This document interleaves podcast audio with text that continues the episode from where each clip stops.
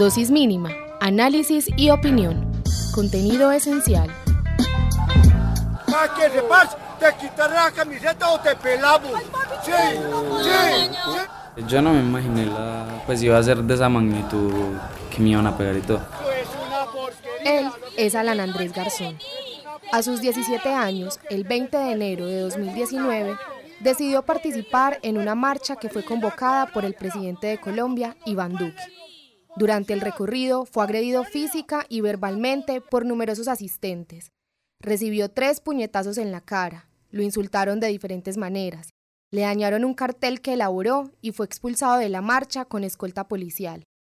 Mientras eso le pasaba, registró lo que pudo con su celular, tal vez en un intento desesperado por disuadir a sus agresores. El video se volvió viral en internet y medios de diferentes partes hicieron eco de lo sucedido. Hermano, usted está viendo lo que está pasando. Usted sabe que eso no es posible.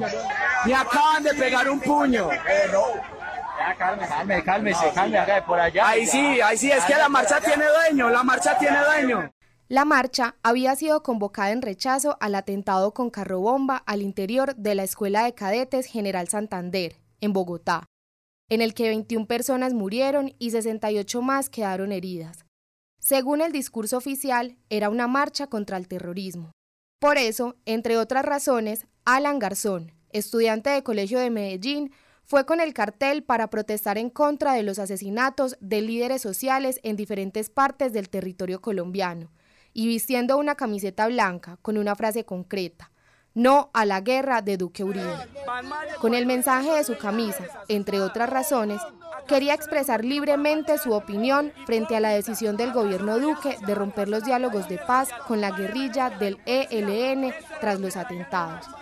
De paso, criticaba al senador Álvaro Uribe Vélez, principal contradictor de los procesos de paz con las guerrillas colombianas. Pues no me dio miedo porque pues eh, dijeron en los medios y en todos lados que no iba a ser una, una marcha con tintes políticos y todo. Entonces yo pensé que iba a ir pues todo tipo de gente, alternativos de todos lados. Entonces yo me imaginé, ah, pues iba a ir una gran cantidad de este sector, pero no creo que todas, porque es que literal vi como una dos personas con carteles de los, sobre los líderes sociales y ya.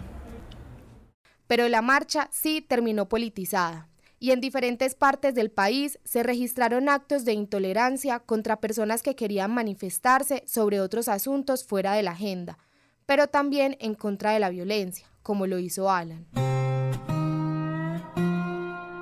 La marcha, tal vez, pasará a la posteridad como una muestra de polarización.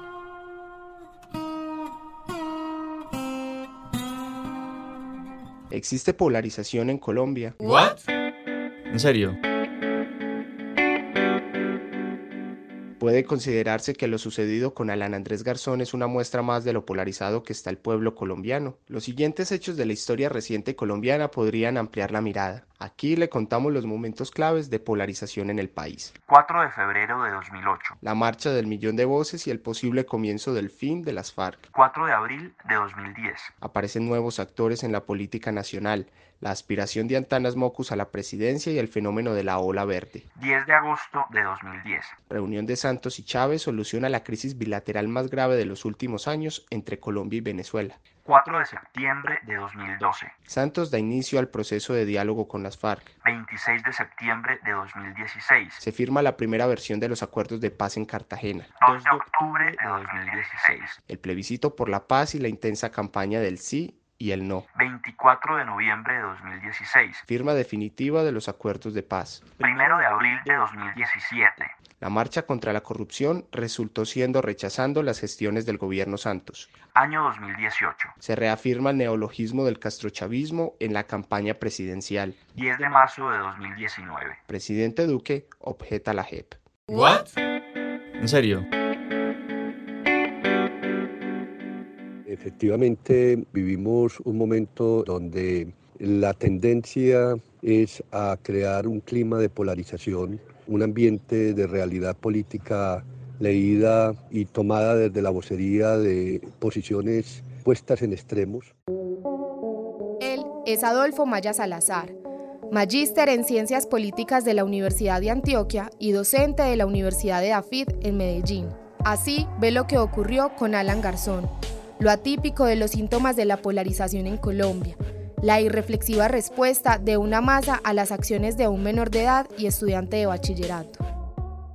La polarización entonces es propia de sociedades que han tenido una sociabilidad, una conformación temprana desde unos ejes eh, particulares que le imprimieron un carácter, una cosmovisión del mundo y de la realidad. Prima más la idea del individuo perteneciente al partido que la visión del individuo que habla desde el interés público, el interés general. Uno podría decir que la polarización es una visión absolutista y totalitaria de la visión del otro. Es decir, se advierte un nosotros como comunidad política organizada desde unos criterios de relación amigo-enemigo es casi que volver de manera regresiva aquellas épocas en donde la opinión configuraba un delito. Aquella mañana de la marcha, Alan salió de su casa con su cartel enrollado y una chaqueta.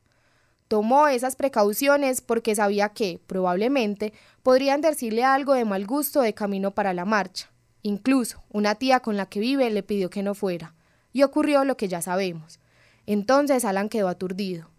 Hoy, todavía, sigue sin entender por qué pasó esto en una jornada cuyo sentido era rechazar la violencia. Iban a dar apoyo a Uribe y a Duque porque iban gritando a la vía, a la, a la vía, bomba, Duque, Duque.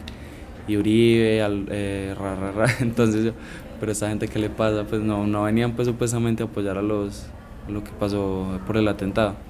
El joven que marcha por la idea de una sociedad democrática en el sentido de poder eh, libremente expresar eh, con ideas, consignas, textos una posición, él quiere vencer algo que en el ámbito de la opinión pública se conoce como la espiral del silencio. Pero no obstante, en un contexto de democracia no debiese haber eh, un espacio cerrado para esa otra racionalidad sobre los hechos. Dosis mínima. Relatos. Contenido esencial. Retrato hablado. Voces de la imagen.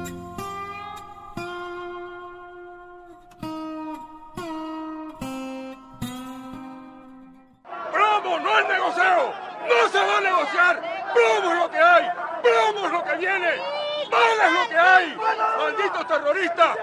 Este amenazante reclamo fue registrado en video durante la marcha que tenía el numeral No al terrorismo. En Bogotá, un hombre de unos 50 años fue quien hizo semejante ofrecimiento. ¿A quién quería darle plomo? Al siguiente día alguien quien dijo llamarse Naim, a secas, llamó a la W. En la franja de la periodista Vicky Dávila afirmó ser el hombre que ofreció violencia en una marcha contra la violencia. Yo, yo, yo, yo, ayer vi que en el fondo estaba siendo también llevado por el radicalismo. Claro. Esa división que tenemos los colombianos. Estoy arrepentido por caer en la trampa de esos mojigatos, esos bobos, incoherentes en su expresión. Pero más irracional fui yo que le respondí en una forma salida de ropa. No se tiene certeza de que efectivamente sea el hombre del video. Sin embargo, quizás sea lo que menos importa. ¿Cómo puede tener valor una excusa que tenga calificativos como mojigatos, bobos, incoherentes? Te repito, Vicky, y quiero decirle a toda Colombia, yo estoy arrepentido conmigo mismo por haberme dejado llevar y por haber expresado esas cosas. De todos modos, el hombre insiste en su arrepentimiento público, pero sus acciones nos hablan de un clima nacional, de un país dividido y con los ánimos caldeados, de un país cuyos ciudadanos no aceptan la diferencia y desean eliminarla a bala. ¡Bala es lo que hay! ¡Bala es lo que hay! ¡No va a haber negocio! ¡No va a haber más impunidad! Retrato hablado. Voces de la imagen.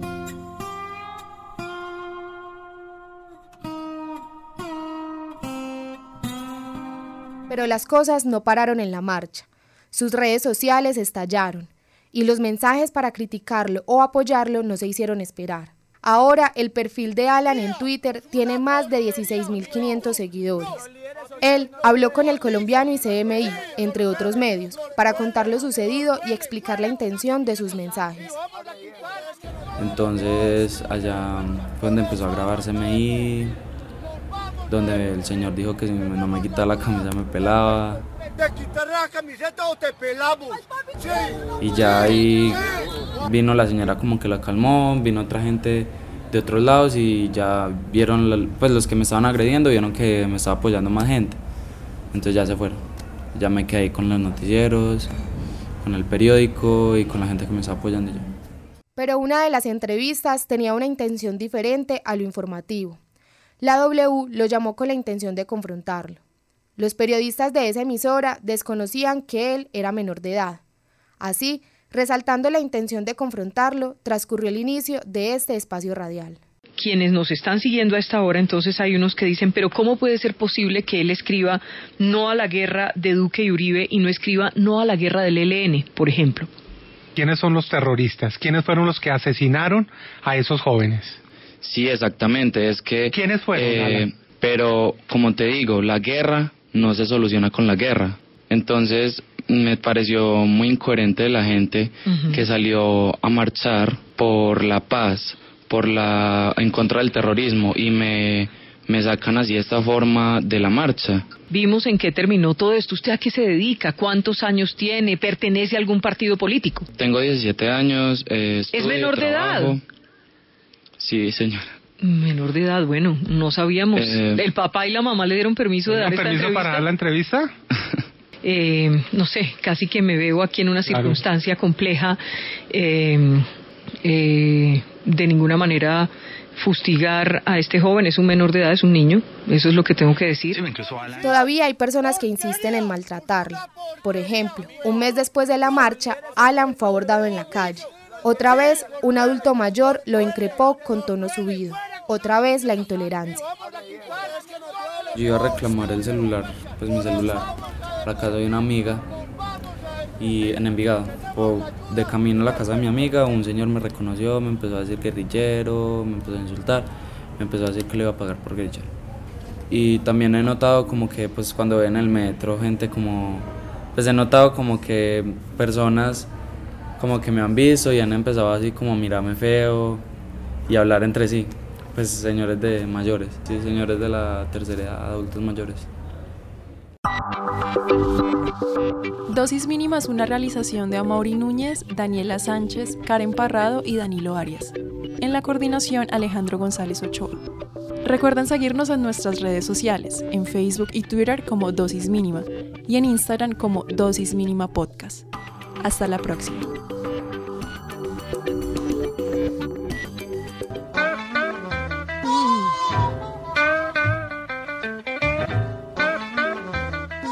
Dosis mínima, análisis y opinión. Contenido esencial.